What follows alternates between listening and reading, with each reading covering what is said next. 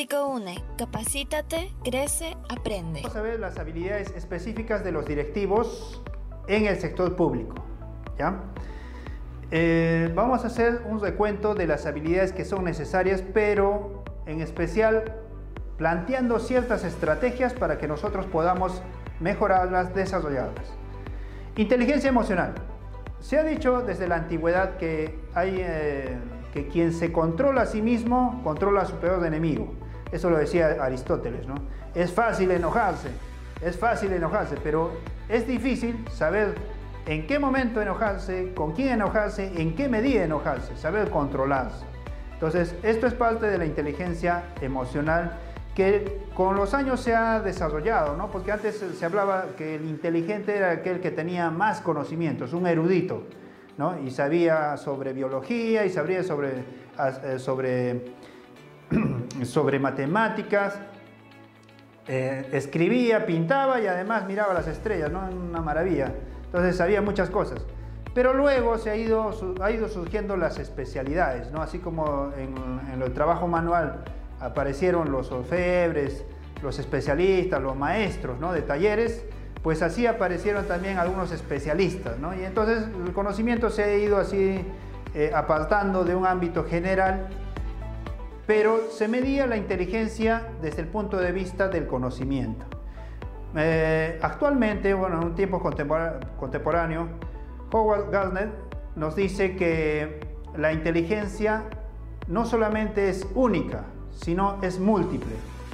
Eh, este profesor estadounidense nos decía que la, que la inteligencia no debe medirse de manera conjunta, como que tomo una prueba y le muestro símbolos y me resuelve, ¿no? El cuadrado debe entrar en el, en el, en el habitáculo cuadrado, igual es el círculo, igual, ¿no? El redondo en el círculo, luego las operaciones matemáticas, luego comprensión lectora, luego este, habilidad para responder ciertas cosas se sumaba todos los puntajes y se decía, esta persona tiene un coeficiente intelectual o una inteligencia de tal. ¿no? Eh, actualmente todavía se aplican algunas de estas cosas, pero luego se empezó a hablar de distintas inteligencias, la inteligencia emocional, la inteligencia conceptual, ¿no? Hay varios tipos de inteligencia. Entonces, una de ellas hablamos sobre la inteligencia emocional. Daniel Goleman nos hablaba sobre eh, sobre la motivación y la inteligencia que deben tener los directivos, la inteligencia emocional para poder crear conductas orientadas a la, organización. Entonces, de ahí viene el, tema de la importancia, o nos hemos dado cuenta que la inteligencia emocional trae una importancia porque incide en la organización, va a afectar a los compañeros y va a ayudar a que los cambios se produzcan.